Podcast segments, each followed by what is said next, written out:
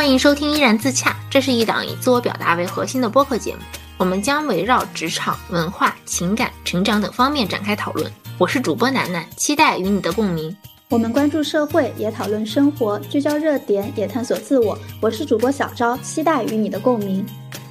这一期节目是我们两个时隔五个月第一次在同一时区录制的节目。是的，我是除夕那天回来的，到今天刚好一周整吧。哦，哎，其实咱们两个现在的物理位置是比之前要近很多的。你现在在成都，然后我现在是在大理。哦，是的，我昨天还在看那个中国地图，然后发现云南离四川其实就挨着的，相当于。哎，我这几天在云南旅行的时候，我就发现路上有很多四川的车，就车牌号都是川 A、川 B 之类的。我们这儿的人是挺喜欢往那边走的，因为它还有一条川藏线嘛。如果自驾的话，就基本上都会走那条线，然后去西藏、新疆或者是阿坝，还有云南这几个地方，因为都离得比较近。哦，我真的是好羡慕你们，因为我这两天在云南玩的时候，觉得云南这个地方特别好，阳光也很明媚，然后我的心情也很好。我看了你发的照片，我羡慕你，因为我这一周好像就出门了两次。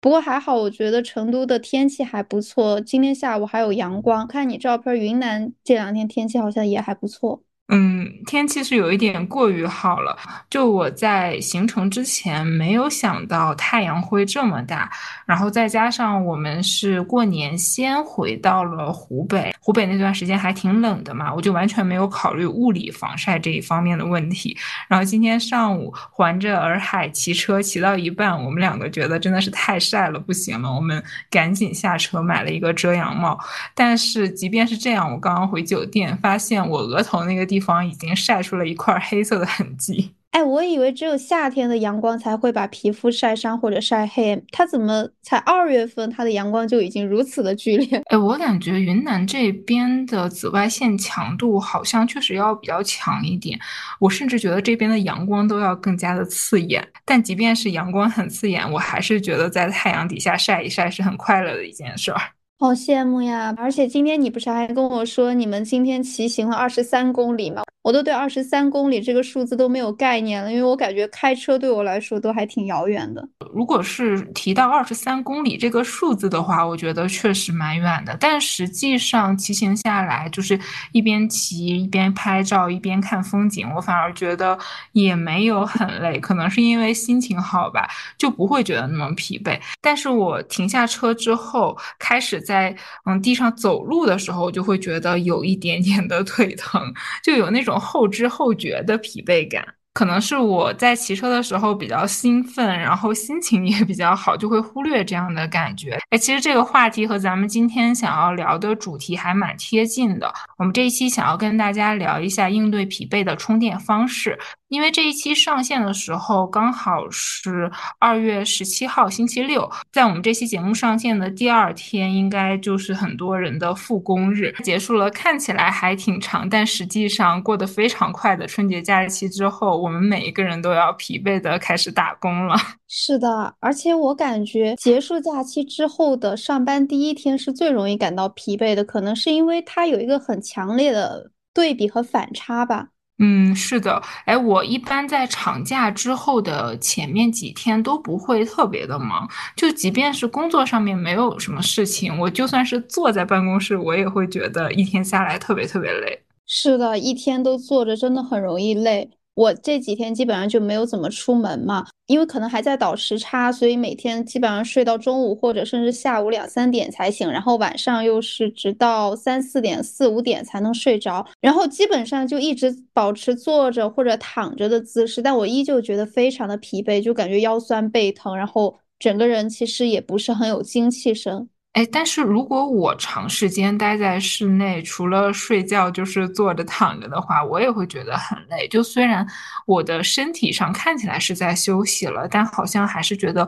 没有什么精气神。哎，其实说到睡觉，我其实一直还没有太明白，就是为什么有时候疲惫的时候觉得睡一觉，然后醒来的时候就会觉得神清气爽，但是有的时候睡一觉醒来反而会觉得依旧很疲惫，甚至比睡之前的状态更差。哦，哎，这个我也有类似的感觉，就有的时候早上可能六点多我醒了，我觉得我自己很精神，然后我一看时间还早，我就想着那我再接着睡一会儿吧，然后睡到八九点钟再醒来，我就会变得特别特别的累。我不太知道这个具体的原理，但我猜测这个应该也是跟深度睡眠和浅度睡眠有关系。我之前是看到一本书这样说的，他说如果我们是在浅度睡眠的状态下清醒的话，我们就会比较容易神清气爽。但如果我们是在深度睡眠的情况下被打扰的话，就会整个人昏昏沉沉的。哦，哎，我刚刚想了一下，我这几天的睡眠状况，我感觉我好像一直是处于一个多梦的状态，就是每天晚上我都会做很多奇奇怪怪又内容非常丰富的梦。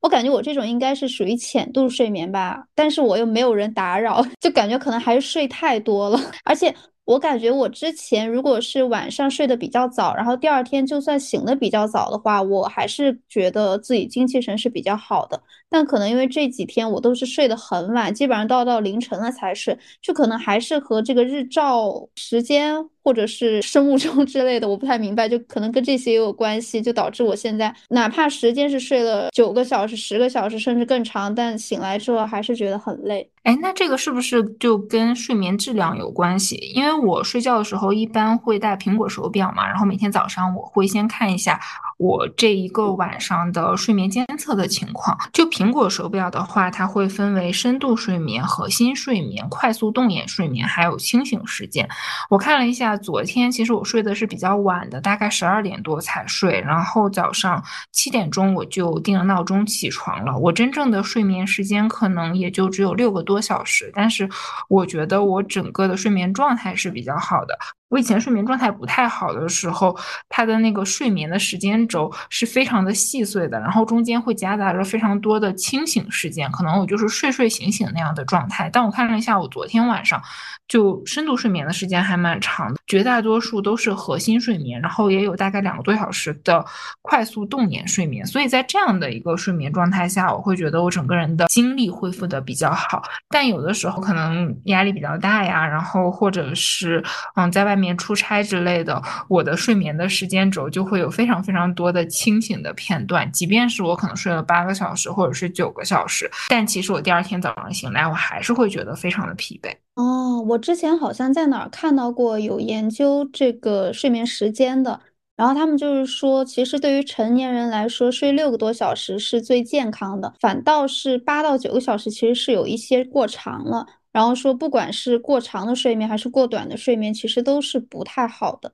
哎，说到这个睡眠时间，其实我有很长一段时间都因为这件事情很焦虑。因为对于我来说，一般也就是睡六到七个小时。我在工作日的时候，基本上是没有办法睡到八个小时的。因为之前总是听说嘛，就是说如果睡不到八个小时就完蛋了，你就是慢性自杀之类的。所以我就会因为这件事情很焦虑。然后后来我也是看有的文章上面说，就是每个人他适合的睡眠时间是不一样的。那既然我觉的睡六七个小时对于我来说是刚刚好的，我也没有必要去追求那个八九个小时的睡眠。但我现在就还有一个困扰是，我没有办法保证每天的睡眠质量是非常好的。就我还没有找到我身体的关于睡眠质量的这样的。规律，一个好的睡眠对于我来说，可能是一个随机事件，可能一个月里面有半个月能够睡眠状态比较好，已经算是非常完美的一个情况了。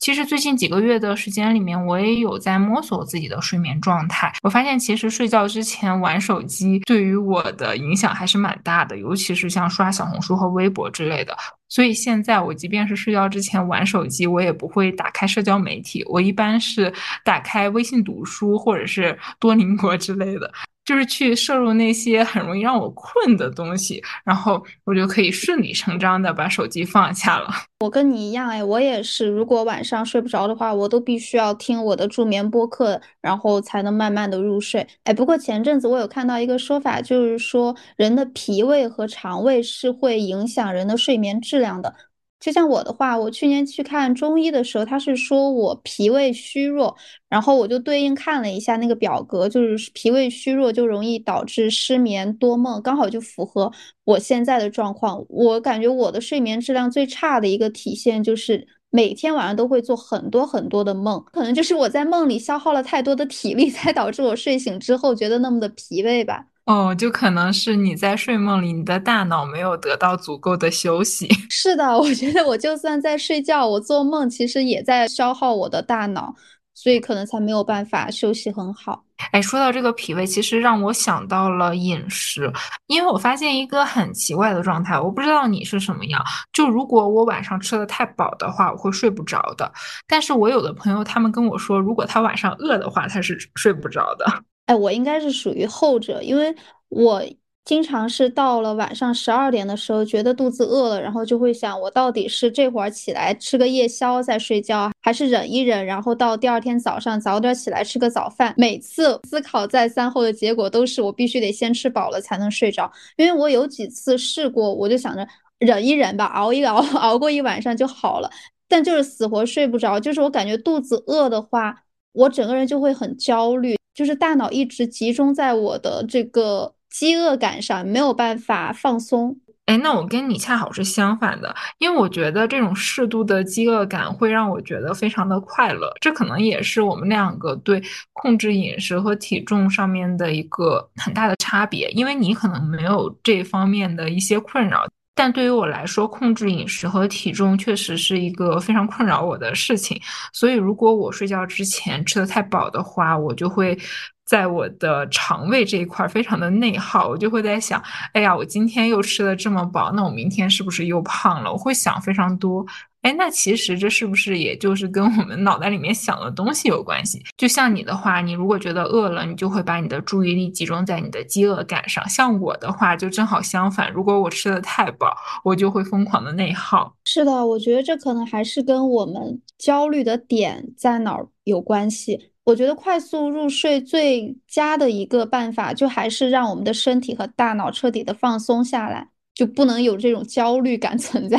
是的，所以我觉得睡不着，它最关键的一个因素还是我们想的太多。哎，其实说到睡眠，我感觉睡眠对我来说还有一个特别大的优点，就是不管我遇到什么不开心的事情，还是让我感觉非常有压力的事情，只要我睡一觉，睡醒之后，我感觉好像那个不开心的记忆就淡化了，甚至忘掉了，我就会感觉又是一个全新的我。我不知道你有没有这样的体验。哎，那我好像很少有这样的感觉，因为我在不开心的时候我是睡不着的，除非是我一直在哭，我哭累了，然后我才能睡觉。但是第二天早上我好像又会想起这件事情，所以我感觉我们两个看待事情的方式还是挺不一样的。哎，那你如果遇到不开心的事，或者是当你觉得疲惫或者压力大的时候，你会采取什么样的办法呢？这个其实还分挺多个类型的。就如果我身体上面觉得疲惫的话，那这样的处理方式很简单，就我会聆听我身体的声音。嗯，这么说就可能会有一点抽象，但我觉得我们的身体都是很聪明的。就比如说我今天走了很多路，然后骑了很长时间的自行车，我觉得我很累，脚疼腿胀，那我就可以去泡脚或者是泡澡。比如说我是因为很长时间的忙碌，然后肚子觉得比较饿的话，那我可能就。会去吃一点什么东西，而且吃东西的话，我也会去思考一下，我现在真正想要吃的是什么，而不是随便抓起旁边的一个零食去吃。因为有的时候我发现，即便是我吃一些零食啊，或者是我不太感兴趣的一些东西，吃饱了，这种情况下越吃身体的负担又越大，然后也没有获得自己真正想要的东西。所以我觉得应对这种情况的话，我一般就会去吃自己真正想要吃的东西。然后如果是是内心觉得疲惫的话，给我的感觉是跟身体疲惫恰好是反着来的。就是当我觉得心累的时候，运动一下反而会好很多。做一个简单的有氧操，大概三十分钟到四十分钟，这样活动一下身体。好像对于我来说，做有氧运动和对于你来说去睡觉，这两个效果是比较类似的。因为我做完运动之后，就会发现哦，好像什么都过去了。哦，那相当于我们是一动一静的疗愈法。这就是我们的差别。我可能还是比较喜欢动起来，虽然在更多的时候，我觉得运动是能够给我带来快乐的，但其实有一项非常安静的仪式感也是能够给我带来快乐的，就是泡澡和泡脚。因为虽然就是有的时候会觉得泡澡和泡脚比较麻烦，因为泡脚的话，那还要打水，然后还要把水倒掉，还要去洗泡脚桶，然后泡澡的话就更加麻烦了，要先放水试水温，泡完之后还要清理一下，就这一系列的过程，有的时候会让我觉得很累。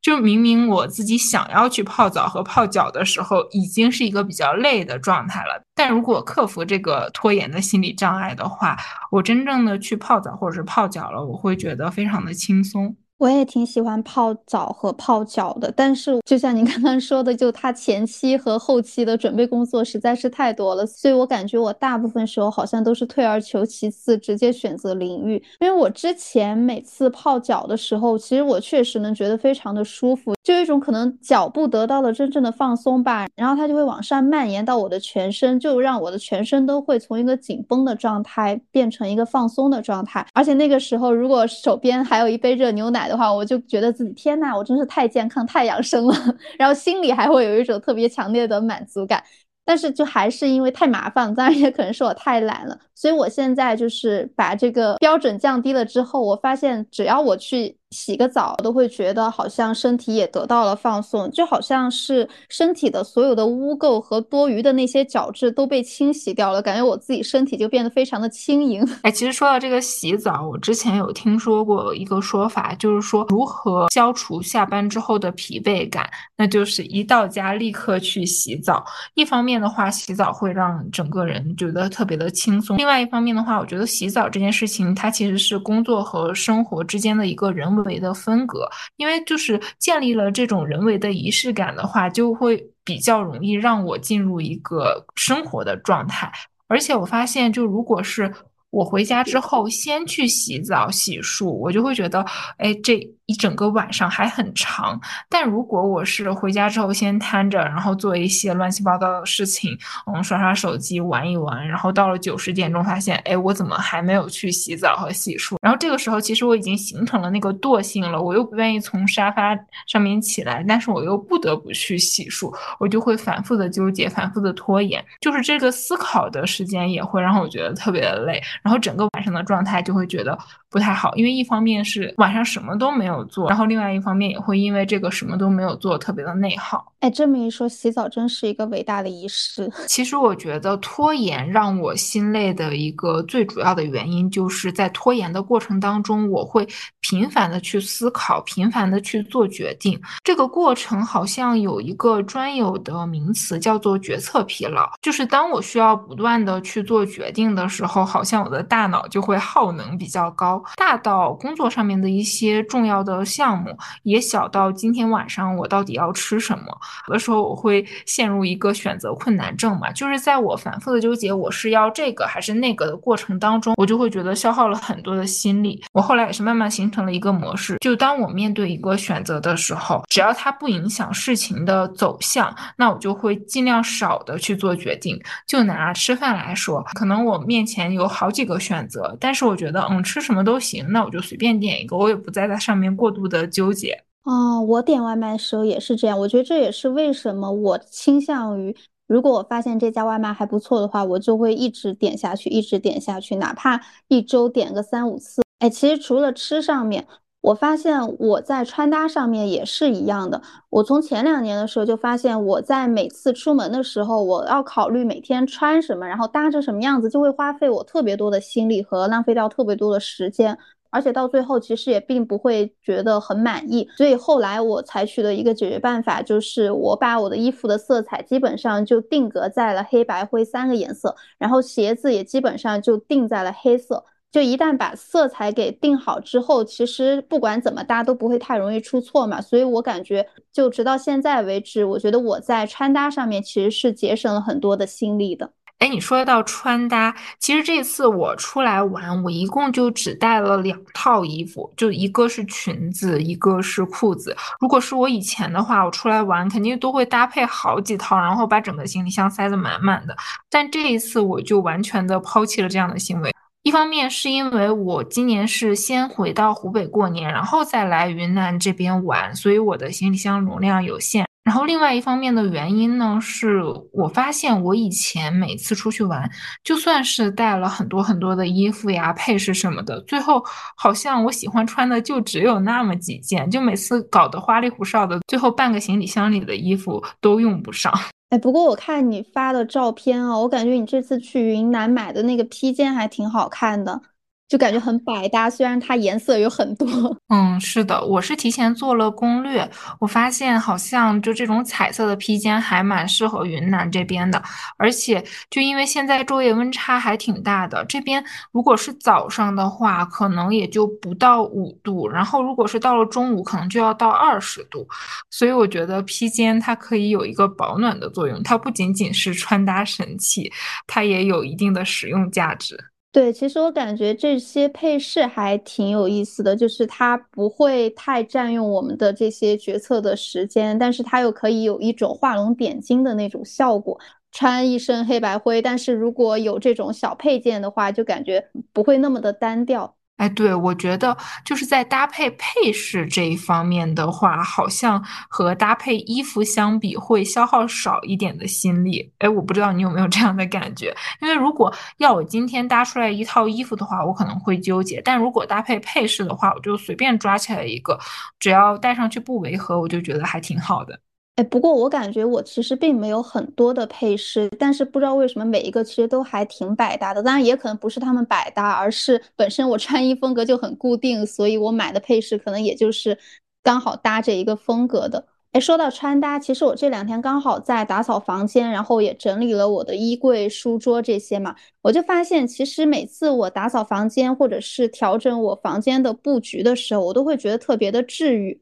我觉得可能也和接人有关吧。我是习惯于把每样东西都分门别类的依次排列好。比如说书的话，我就一定要把它们码的整整齐齐，然后物品的摆放也要横平竖直。衣服就是按季节或者颜色或者类别都要挂好。然后每次打扫完之后，都会进行一次断舍离，扔掉一些。哦，垃圾或者是不再需要的物件，然后有一些的话，我会挂在闲鱼上出掉。所以今天其实我也整理出来了一些要卖的二手东西，就感觉其实每次打扫完房间，都像是清理完了我自己的一个能量场，就像是完成了某种仪式。我觉得这可能也和我们刚才说的洗澡那个仪式其实是有异曲同工的，就是都是把不需要的东西给清除掉，然后留下真正适合我们的。哎，其实你说到这个断舍离，我在年前也收拾了一下我的衣服。当时想要收拾衣服的契机是，我的每一个衣柜都已经装满了，然后我发现衣柜里面其实有好多衣服，我都是好几年都没有穿过，但是我又舍不得扔。所以当时我和蒙哥又整理了我们觉得不舍得扔，但是又不太想穿的那些衣服，就寄回了家嘛。这样的话，我们之后回家就不用带特别多的行李，回去的时候也可以穿我们。之前的一些衣服，我发现断舍离这件事情，就是在断掉之前，我会觉得有一点心疼，但是当我断掉之后，我就会觉得整个人神清气爽。就断掉之后，我好像也不太会去想起我断舍离这件事儿了。可能我在对于物品这方面的内耗，还是更多的。集中于我自己到底要不要扔掉这件东西。当我真正决定了我要扔掉它之后，我就会整个人觉得还挺好的。哦，所以其实还是在做决策的时候是最耗费精力的。是的，就我觉得我有的时候会反复的纠结。哎，其实这两天我断舍离的时候，我也有一两件衣服其实是已经洗的时候染色了嘛，其实再也不能穿了，但是我还是在犹豫要不要扔掉。我觉得可能也是和。有时候我会觉得我其实是有一些分离焦虑的，就不光是对人，有时候对物品也是，就可能这种分离焦虑会让我。不得不耗费心力在做这个扔还是不扔的决策上面。哎，那我对物品确实也是有一点这样的感觉的，就甚至不是对这种实体的，就是我在删照片的时候，有的时候也会反复的纠结。就可能我出来玩，然后拍了好几张角度比较相似的照片，但是我又不想让他们占用我手机的空间，所以这些比较相似的照片里面，我只想留一张或者是两张。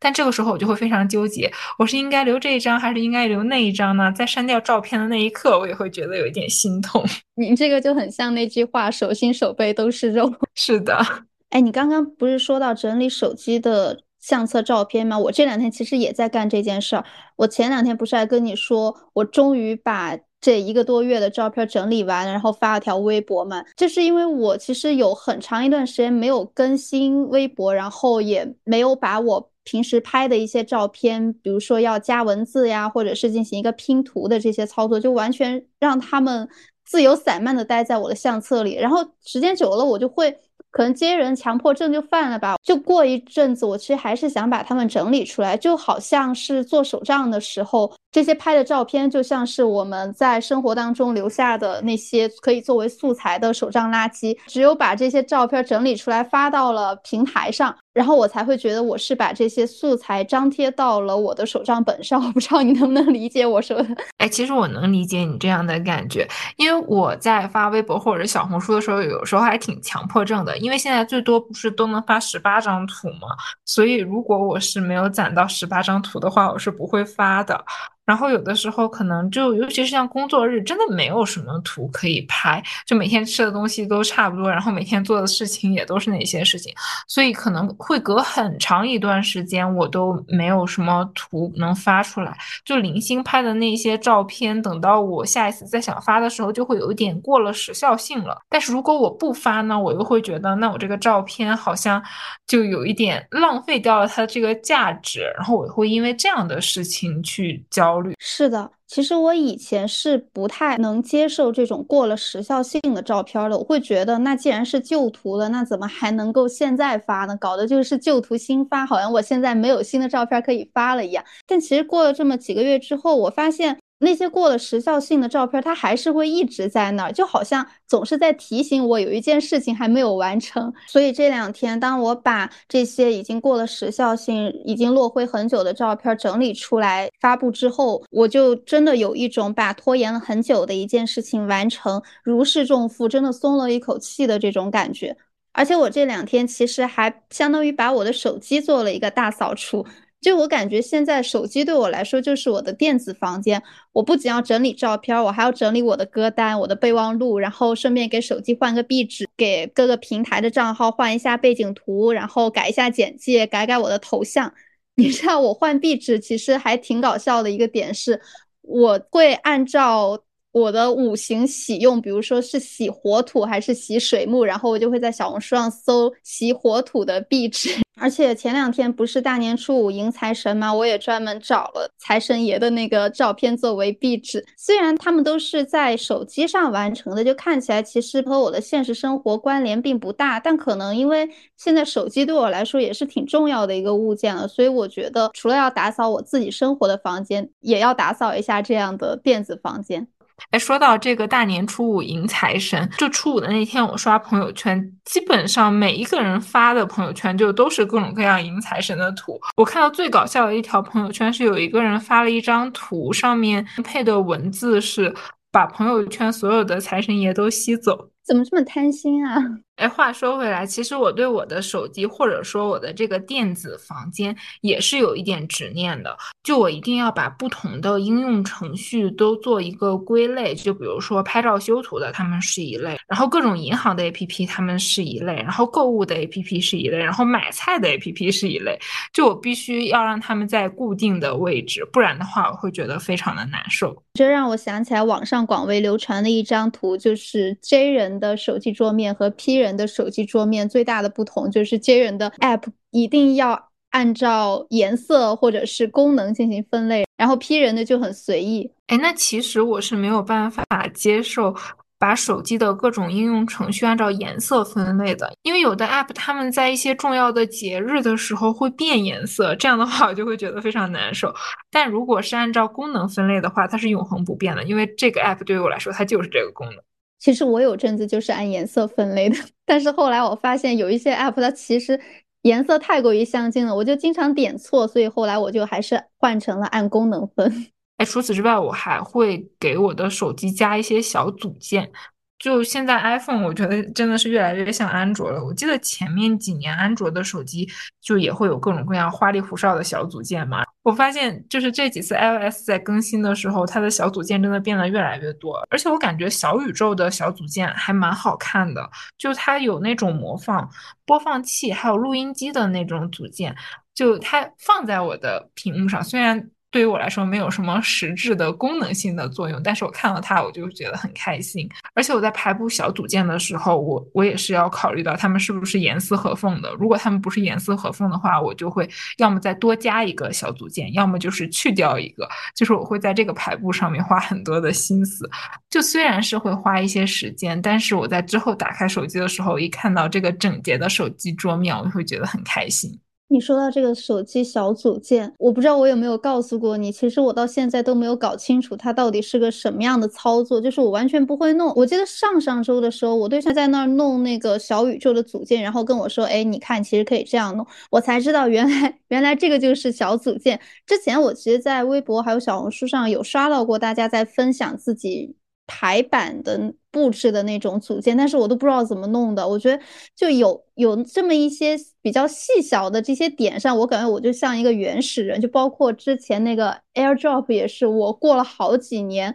这么多年了，我才真的弄明白它该怎么使用。我觉得这个倒也是无所谓吧，就有的人可能会对这方面比较感兴趣，然后有的人就会对这一方面没有那么敏感。就我发现，我其实有的时候是特别喜欢钻牛角尖的，就像小组件这件事情，如果我没有给它严丝合缝的排布起来，我就会觉得很难受，我会花很多时间在这个上面。但如果你对这个方面不感兴趣，甚至是你根本就不知道这件事情的话，你就完全不会花这样的时间，然后你也不会花太多的心力在这个上面内耗。哎，说完房间和电子房间，其实我这两天还在做几件事，就是写计划，然后就是整理我最近从二零二四年开始的这个书影音的清单，以及像我们年度消费总结那期讲的，我开始。算一月份和现在二月份我的一个月度的账单，就我感觉把这些数据进行归纳和总结完之后，我也会觉得非常的治愈。哦，这就是 J 人的治愈来源。可能 P 人就不会这样觉得，但我也是 J 人嘛。我最近也有在做这样的事情。一方面是账单，账单我们在消费的那一期其实已经讲过了，就我现在还是在持续的记录。而且现在我不是在旅行途中嘛，我会专门的为这一趟旅行拉出来一个账单，就我会把旅行里面的消费做一个分类，就像机票。火车票这是一类，然后室内的交通是一类，然后酒店住宿是一类，在旅行途中吃东西花的钱是一类，然后购物是一类。我会把它们每一项按照不同的分类去记录下来。我是想着等到旅行结束之后，我给他们每一个类目算一个总和，然后再把它们归并到我们家里的年度账单里面。这样的话，一看就会比较的明确。不然的话，就是旅行途中它会产生非常多的开销，然后一笔一笔这样记的话，我会觉得我的年度家庭账单有一点乱。所以在旅行过程当中的这些花费，可能最后体现在我们家庭账单里面就是几项，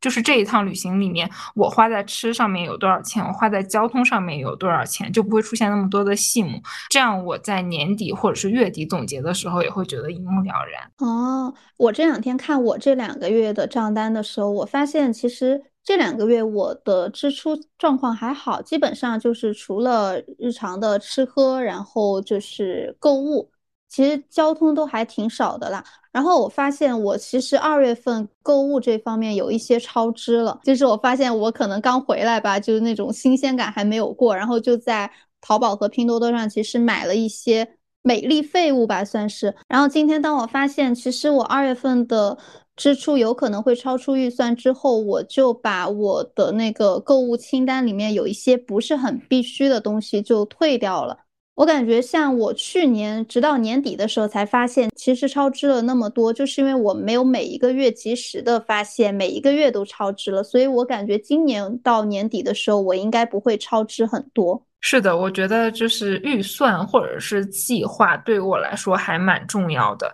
就是要经常的去和我的计划和预算去做一个比对，这样的话我才能够保证我目前的一个执行状态，不管是在做事情还是我在消费的这一块，是不会偏离我预定的轨道的。是的，除了消费的这一块，你刚才不是也说到输影音嘛？我其实这个月开始也有在记录我的输影音的情况，确切的来说，应该是从上个月的十五号，我是开始写我的时间轴嘛。然后我的时间轴手账本，它在每个月的前面会有一张月历，我是用这张月历来记录我的输影音的。我觉得记录对于我来说，不仅仅只是单纯的一个记录的作用，它有的时候还会提醒我。因为就是读书的话，我不会一天就把这一本书读完了。有的时候，我这本书就是在微信读书里面放着，可能读了一半，我就去做一些其他的事情了。然后慢慢的，我就会把这本书淡忘掉。但是，当我把这本书写在我的阅历上面了，我翻开我的手账本的时候，我会发现，哎，这本书其实我现在还没有读完，可能就会有一个提醒的作用，我就会接着打开我的微信读书去把它读完。我觉得这个记录的过程会给我一种安全感。我不知道你能不能 get 到这种安全感。我知道，其实我记录书影音的时候，我是随手记在苹果手机的那个备忘录里面嘛。然后我是采用的，如果我要读这本书的话，我会先把书名记在那个备忘录上面。然后当我完整的读完了这本书之后，我再会在书名后面写一个打分。就全凭我自己喜好的一个打分，然后就像你刚才提到的，其实一本书它要花可能好几天或者分段的才能够读完嘛，所以每次我打开手机备忘录的时候，如果我发现这本书后面没有一个评分的话，我可能就会想起来，哦，这本书我还没有读完，然后就会。嗯，捡起来继续读哦。哎，那我一般来说是用豆瓣去记录。有的时候在听播客或者是在看书的过程当中，就是书里面或者是播客里面会提到一些书影音的作品，可能当下我没有时间去读，我可能就会去打开豆瓣，然后把这个作品标记为想看。我定期也会去看一下我那个想看的清单，就是当我不知道我自己要看什么的时候，我就会从那个清单里面选一部作品来看。哦，豆瓣我好像只记录了我的观影的那个喜好，就是我把。想要看的电影和已经看了的电影，我会做一个记号。但是书的话，可能因为我看的并没有很多，所以我就没有单独的做一个记录。我觉得豆瓣的记录对我来说其实还挺有用的，因为每一个月它都会生成一个书影音的记录，然后到了年底它又会生成一整个我的书影音的记录。对于一个真人来说，这个真的很重要。其实我去年的时候有考虑要不要就是把。这个书影音的记录从备忘录挪到豆瓣上面，因为我其实也很想要它每到年底的时候，它的那个书影音的总结的那个那张图嘛。但是后来当我点开豆瓣想要记录的时候，它就会提醒我哦，我已经入驻豆瓣多少多少年了，但是我是直到今年这个时候我才开始记录，然后前面就会有很多空白，可能强迫症作祟吧，我就会觉得很难受。然后有的时候我可能就会忘记，来不及把这个书影音的记录。挪到这个豆瓣上，然后就可能会出现明明是昨天看的这本书或者这部电影，但是我今天才想起来，然后它是日期就可能对不上，对我来说又是一种折磨，所以我后来想了想，还是算了，就还是备忘录吧，就简单一点。我刚才听你说完，我就觉得你在备忘录和豆瓣之间反复纠结、反复做决策，一定消耗了你很多的心力。包括我之前还纠结过，还要不要继续做那个纸质版的观影手账和读书手账。哦，我也有一段时间没有去写读书和观影的笔记了。写读书笔记要记录很多的书摘，然后我每次看书的时候都会。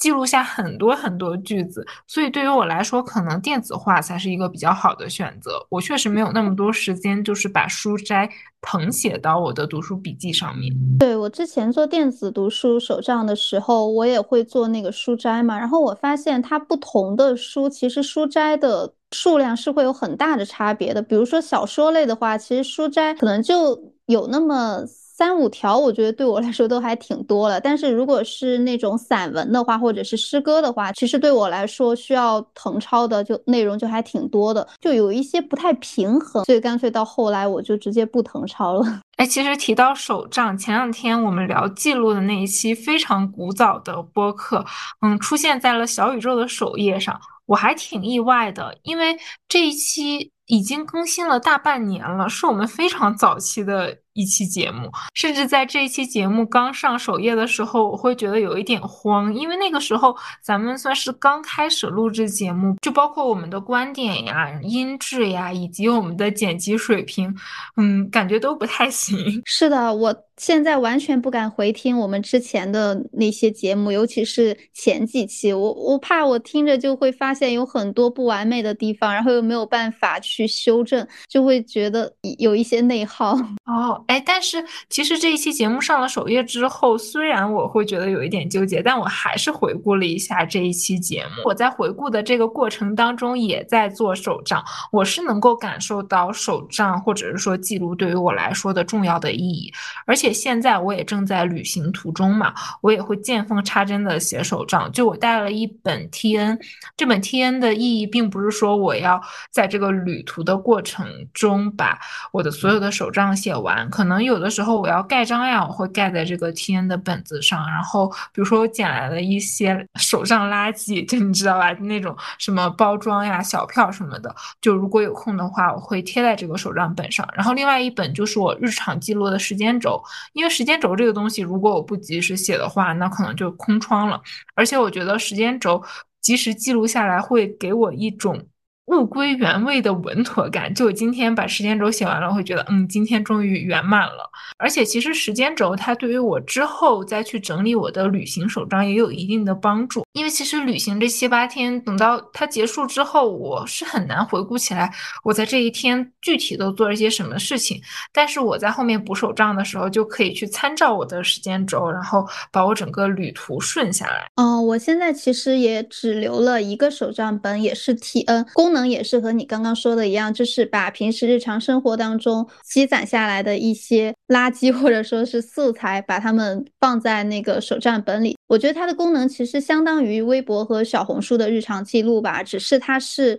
在实实在在摸得着的那个手账本上，对我来说更有纪念意义。哎，你这个方式其实现在在小红书里面叫做 all in one 的手账方式，是吗？是的，就是我只有一本手账本，然后我什么都往里面写。其实我在最早期做手账的时候也是这样 all in one 的方式。后来我觉得我需要记的内容太多了，我就开始分成不同的本子，就包括读书手账、观影手账、旅行手账、日常手账，还有时间轴手账，反正就是非常非常多的类别。我记得我在读研的时候，我还专门为了咖啡和茶包。做手账，就是每喝完一个茶包，我会把那个茶包的包装贴在这个手账本里，然后对这个茶包进行一个评价。哦，我有印象，那是二零一九年还是一八年？那阵子茶包还挺火的。嗯，应该是一九年吧，我记得不太清楚了。我现在家里面还有那个手账本呢，就现在打开那个本子，还能闻到茶香。其实我觉得手账存在的意义就是帮我们记录。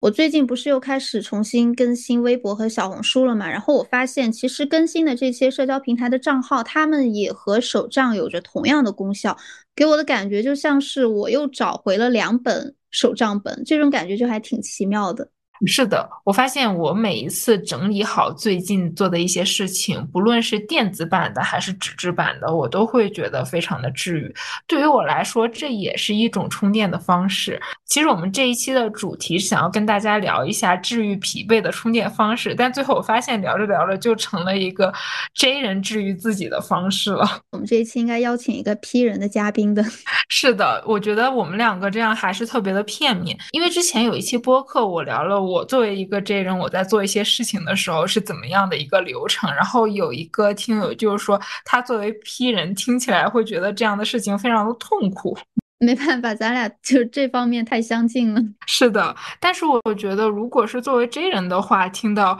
这里也会觉得感同身受。话说回来，就是除去我们后面聊的一些关于 J 人治愈自己的方式之外，前面的包括运动呀、休息啊、洗澡、泡脚，这些应该是非常通用的自我充电的方式。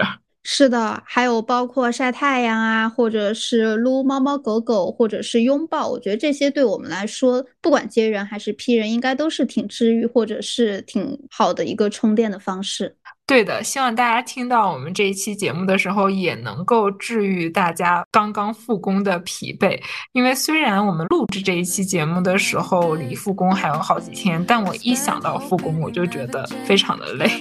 那感觉我们这一期差不多就聊到这里啦，我们下期再见，拜拜。下期再见，拜拜。以上就是本期播客的全部内容啦，你可以在小宇宙、喜马拉雅、荔枝、网易云音乐、QQ 音乐、苹果播客、Spotify 等平台订阅和收听我们的。节目，如果你喜欢我们的节目，欢迎在苹果播客为我们点一个五星好评，也欢迎你在小宇宙为我们点一个收藏和喜欢。如果你想和我们有更多的交流，欢迎添加小助手的微信加入听友群，我们在听友群里等你哦。希望你一切顺利，天天开心。